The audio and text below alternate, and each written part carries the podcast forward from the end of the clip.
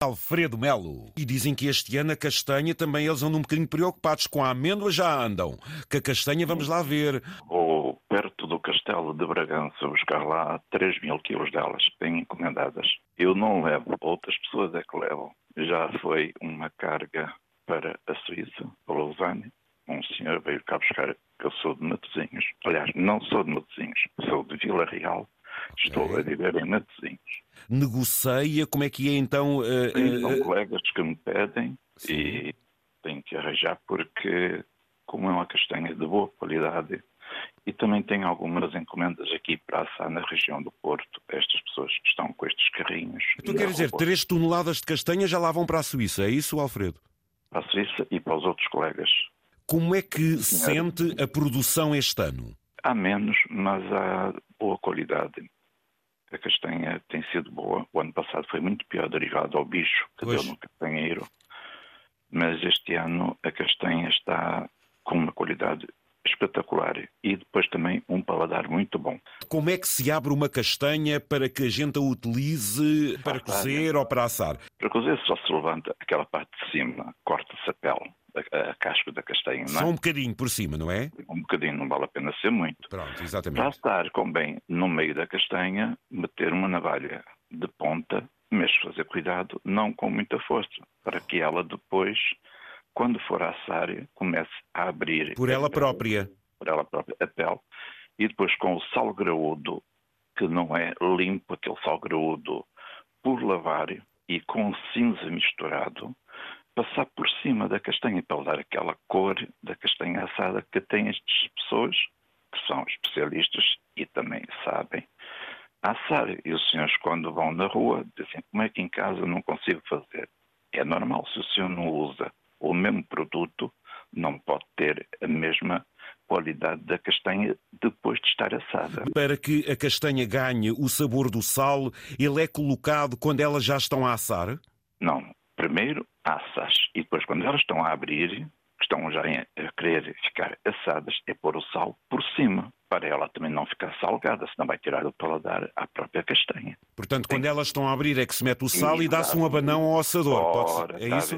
Senhor sabe tudo. Não, eu vejo. Vocês, por exemplo, em Trás-os-Montes, cozem-na e a castanha é um produto nobre desde... E agora está a ser cada vez mais. Exatamente. E a procura muito grande e a nossa é muito boa. Depois, quando ela é cozida, dão-lhe um sabor que geralmente em algumas zonas é erva doce.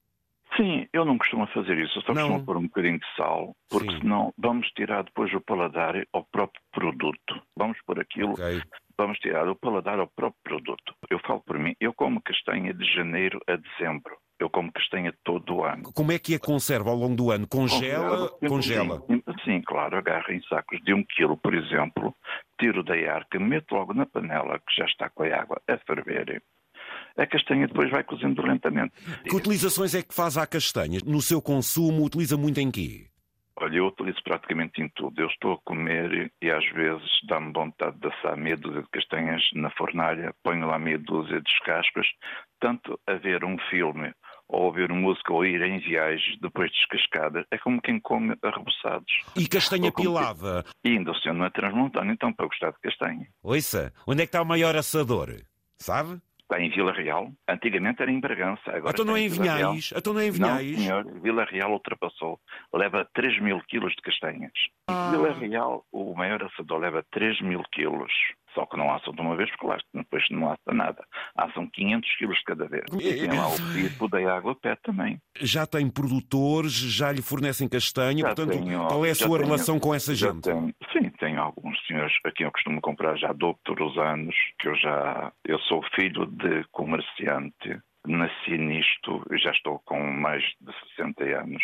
Por isso foi sempre a minha vida, foi andar a comprar e a vender. E vende de acordo com a estação, Com- sazonalmente compra Sim, produtos sim. diferentes, é? Não, costumo comprar depois também alguma amêndoa, também costumo comprar azeite de lá. Depende, e olha, há muitas pessoas que apanham as castanhas são pessoas que têm a mesma idade desses senhores que fizeram essa viagem. Pois, andam ali de cócaras. Um chão cheio de ouriço fica tão bonito, pá.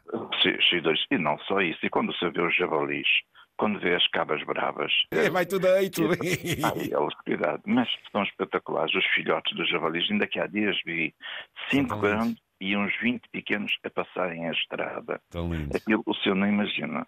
É preciso ver. É muito bonito, eu sei. Está muito ligado a este negócio até de exportação de produtos e por aquilo Sim, que verifico de trás os montes, é isso? Sim, exportação, não digo assim grande exportação, mas algumas encomendas para colegas, compreende?